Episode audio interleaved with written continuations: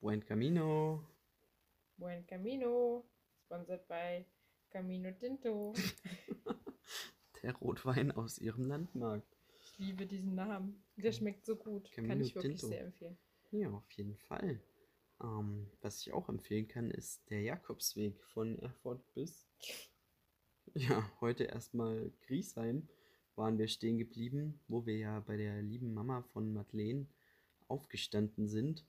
Und das war wirklich ganz herrlich, irgendwie die Nacht dort zu verbringen, früh zu duschen und dann in Ruhe in den Tag zu starten. Sie war leider schon arbeiten, hat uns aber einen ganz tollen Zettel hinterlassen und wir waren am Vor Vorabend im Gespräch und meinten, wenn wir weitergehen von Griesheim, kommen wir auf alle Fälle über Singen auf unserem Jakobsweg. Und sind wir dann auch wieder gegen elf, muss man sagen, losgegangen über den Singener Berg, kann man sagen. Man hätte eigentlich auch drum herum gehen können. Wir sind froh, dass wir es nicht gemacht haben. Hatten uns auch am dritten Tag schon wieder ein bisschen verlaufen. Aber ich glaube, das war unsere erste Rehbegegnung. Ja, die- eine von, die allererste von ganz, ganz, ganz, ganz vielen Reh- und Rehkids. Vorher hatten wir auch schon welche. Aber das war wirklich so ein Moment, wir hatten uns verlaufen, sind aus dem Wald so auf die Lichtung hinausgebrochen. Da standen wirklich zwei Rehe, die ganz, ganz lange verharrt hatten. Und man sucht ja immer, oder wenn man, wenn man möchte, sucht man ja immer so ein bisschen nach Zeichen. Und das war für uns auf alle Fälle so ein Zeichen. Wir sind auf dem rechten Weg. Wir sind auf dem rechten Weg, genau. Und ja, dann sind wir auch schon das kleine Örtchen Singen gekommen, von dem wir am Vorabend gesprochen hatten. Und da gibt es eine ganz kleine Die Brauer. kleinste die- Brauerei Thüringens. Genau, sagt Stefan. Und da gibt es wohl das äh, Bier, was ziemlich auf den Magen schlägt, was einem nicht so wohl bekommt. Wurde uns sehr empfohlen als das Durchfallbier. Der Wirt würde mehr trinken als die Gäste selbst, aber für uns war es doch eine recht positive Erfahrung, Das denke Bier hat ich. super gut geschmeckt und der Barkeeper, also Der der, Bar der, in der Bar- alten Scheune. der Barkeeper in der alten Scheu Scheune, Scheule, kam, ähm, also kam aus der Gegend, glaube ich. Nee, kam aus äh, Rostock. aus der Nähe von Kiel und hat erstmal richtig nordisch geschwätzt und ähm, sind da super gut ins Gespräch gekommen. Ich habe von der Kieler Woche erzählt und kannte das Tucholsky, so einen alten Club da und das kannte er auch und da war man gleich auf einer Wellenlänge. Es war auch total süß. Er hatte ein Schild, da stand drauf, Freibier gibt's morgen. Und da meinten wir, da müssen wir doch morgen nochmal wiederkommen. Und dann hat er gesagt, da muss ich das Schild umdrehen. Und auf der Rückseite stand, Freibier gab's gestern. Genau, der, Also- der beste Kunde war die Katze, glaube ich, oder? Genau, bester Kunde war die Katze. Und da hatten wir wirklich eine tolle Zeit da. Wir haben uns Gott sei Dank nicht festgesetzt. Er meinte auch, ähm, ja, wer hier einkehrt, der geht erst abends wieder raus. Wir haben das dann clever gelöst und haben uns ein bisschen Flaschenbier mitgenommen. Ja. recht günstig und dann stand uns auch schon eine ziemlich an, anstrengende Etappe, will ich nicht mal sagen, aber es war Wir hatten uns einfach super viel vorgenommen. Wir hatten durchtelefoniert wegen Unterkünften dort in Singen und es gab einfach keine freien Unterkünfte, egal wo man angerufen hat. ja, Und nicht in Singen, aber wir sind ja dann weiter nach Königssee gegangen und später dann noch bis Sitzendorf sogar. genau, und dort hat, als wir in Singen telefoniert haben mit den Unterkünften, also in Singen haben wir mit den Unterkünften in Sitzendorf telefoniert, wurde uns versprochen, also erst wurde uns versprochen, wir dürfen in Sitzendorf im Freibad zelten.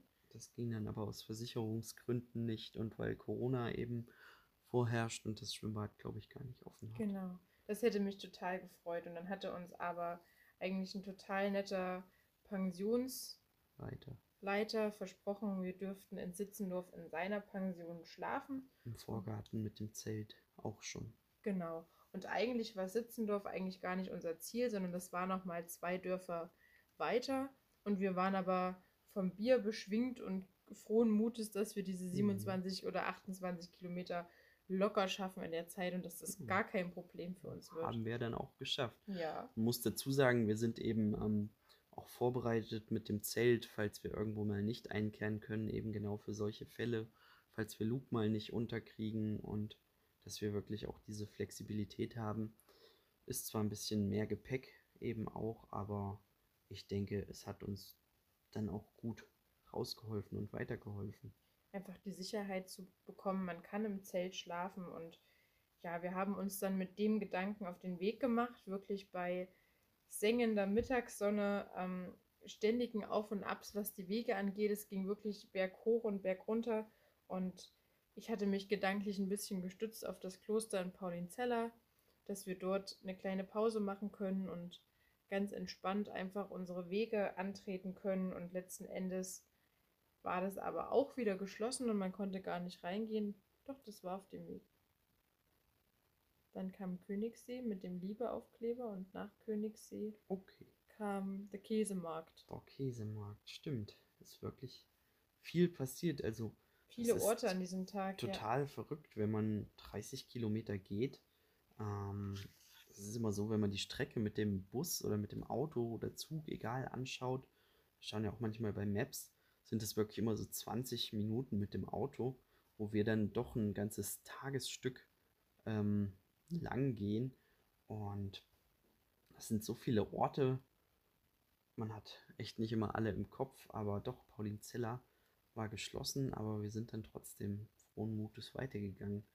Bisschen unmotiviert, aber ja, Frohen Mutes, aber ganz unmotiviert. Unmut ist unmotiviert. Naja, wir sind losgegangen und dann hat es doch umgeschlagen. Vor allem, als wir dann in Königssee ankamen und von meinem Papa die Nachricht auch gehört haben, dass, ähm, ja, ein kleiner Rattenopi gestorben ist, der in ja, gut liebevollen Händen war bei Chris Eltern und eigentlich wirklich die Ferien dort verbringen sollte. Und der Mhm. war dann an dem Tag leider doch gestorben und hatte ja ein kleines süßes Grab bekommen bei Chris Eltern. Und ich hatte dann kurz vorher nochmal in der Pension angerufen und die hatten uns dann auch noch gesagt, das würde jetzt doch nicht mehr gehen, weil wir schon so spät sind und war es schon fast 20 Uhr und bis wir dort gewesen wären, wäre es dann 21 Uhr oder halb 10 rum gewesen.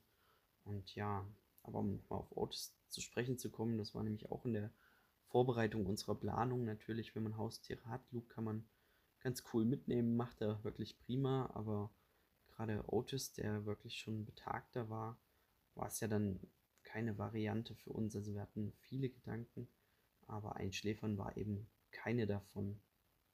aber irgendwie die, die Macht und die Verantwortung der alten, kranken kleinen Operratte auf die zu übertragen, die dann auf die Blumen aufpassen oder irgendwie, keine Ahnung, generell auf die Wohnung aufpassen, das war auch keine Option. Und Chris Eltern haben sich dann wirklich erbarmt und waren ganz liebevoll zu dem kleinen Opa und der ist dann ja trotzdem leider schon na, am dritten Tag unserer Abreise oder am vierten im Prinzip dann gestorben und irgendwie war unsere Laune im Keller. Wir hatten auch wieder Hunger, weil wir wieder mal keine Supermärkte auf dem Weg hatten und Otis hat nochmal die Rhön gesehen. das stimmt. Otis hat nochmal Urlaub gemacht. Genau, jedenfalls hatten wir ja unser Etappenziel im Kopf, hatten gedacht, dass wir dann trotzdem bis Sitzendorf weitergehen. Also wie gesagt, das waren 28 Kilometer an dem Tag, bis dato unsere längste Strecke und haben wir dann auch gemacht, haben wir durchgezogen. Es ging wirklich nach Königssee nochmal auf und ab, Berg- und Talfahrt. Gefühlt ging es eigentlich nur bergauf. Dann sind wir da auf einer Höhe am Käsemarkt vorbeigekommen. Das ist ein Platz im Mittelalter gewesen, wo wirklich die ganzen, also zu Zeiten der Pest, wo sich die Leute getroffen haben, um sich nicht im Dorf auf dem Marktplatz treffen zu müssen, die gesunden Menschen eben, um das nicht zu verbreiten. Und ja, da standen wir auf der Höhe und haben, haben nach einem Platz gesucht, wo wir unser Zelt aufschlagen können. Und wie wir da so gingen, höre ich plötzlich eine Stimme hinter mir von Anne-Sophie, die telefonierte. Ja, ich hatte nämlich langsam schon gewaltig die Nase voll von diesem Tag, denn ich wollte einfach nur irgendwo schlafen. Wir hatten uns in Königssee noch einen Döner geholt, der wartete im Rucksack darauf, gegessen zu werden, hatten uns einen kurzen Energiekick mit einer kleinen Cola-Dose gegeben. Ich, bin dachte irgendwie immer, so wie riecht nach Döner, nach Zwiebeln. nach Zwiebeln. Ich bin da so wie äh, Mrs. Hollywood mit, mit der Cola-Dose durch die Dörfer gelaufen, hatte richtig schlechte Laune. Chris Sonne- hat dann noch äh, alte Plenkerlieder rausgeholt, so Sauflieder, die er ganz laut gesungen hat. Und ich dachte, ich bin die Nervige auf dem Weg, die die ganze Zeit quatscht, wenn es nicht angebracht Ich war ist. dann super gut drauf. Ich hätte noch 100 Kilometer gehen können. Und ich dachte, so hält der endlich seine Klappe. Hier ist so eine Ruhe. Die Sonne geht unter, sieht alles so friedlich aus. Wieso singt er denn jetzt Sauflieder ich vom dann Dorffest? irgendwann angefangen, Selbstgespräche zu führen, weil die Etappe so lang war und das kein Ende genommen hat. Und dann dachte ich, irgendwie muss ich jetzt ähm, wieder auf andere Gedanken kommen. Und ja, Man konnte immer, immer, immer die Landschaft genießen, aber innerlich war schon der Bock dann auch Ja. da. Also wir hatten wirklich keine Lust mehr. Man konnte wirklich sein Zelt nirgendwo aufschlagen. Es war links und rechts gingen die ähm, entweder die Felder ganz hoch oder es war eine Weide mit Kühen ähm, oder es war wirklich einfach mitten auf der Lichtung, sodass vielleicht am Ende man noch von dem Jäger erwischt wird, wenn man nachts noch Mhm. draußen rumkriecht vom Auch Zelt. das sollte man auf alle Fälle bedenken beim Wildcampen. Ja, Aber und das ja. Telefonat war super witzig mit anzuhören. Ich habe dann einfach halb zehn angerufen und meinte, hallo, wir sind jetzt gleich in Sitzendorf und Ihre Pension ist hier in dem Führer aufgeführt. Ähm, hätten Sie denn noch was frei? Und er meinte so, auf keinen Fall, bei uns ist gar nichts mehr frei und alles voll. Und ich habe dann wirklich einfach gesagt, das ist wirklich ärgerlich, denn es ist halb zehn und fast dunkel und wir können hier einfach nirgendwo bleiben. Ähm, und er wollte dann noch rumtelefonieren, wollte uns in Drei einem Orte Hotel weiter noch. Schwarzer oder sowas noch zwei oder drei Kilometer, was? Kannst ruhig weiter erzählen. Okay. Wir sind nur gerade in einem Kloster und so, ah, dürfen ja, vielleicht nicht so laut sprechen. Zwei oder drei Kilometer weiter verweisen und letzten Endes hatten wir beide darauf gar keine Lust mehr und ich meinte dann so, können wir nicht einfach zelten bei ihm? Und da meinte er, ach, Zelten haben Sie da, Zelt haben Sie dabei? Das geht natürlich, dann schlafen Sie bei uns im Drei Garten. große Kastanien im Hof und ein Busch, wenn sie mal müssen. Und Hat er gesagt, wenn Sie mal pullern müssen, das können Sie auch in unseren Busch machen, aber alles andere geht da natürlich nicht.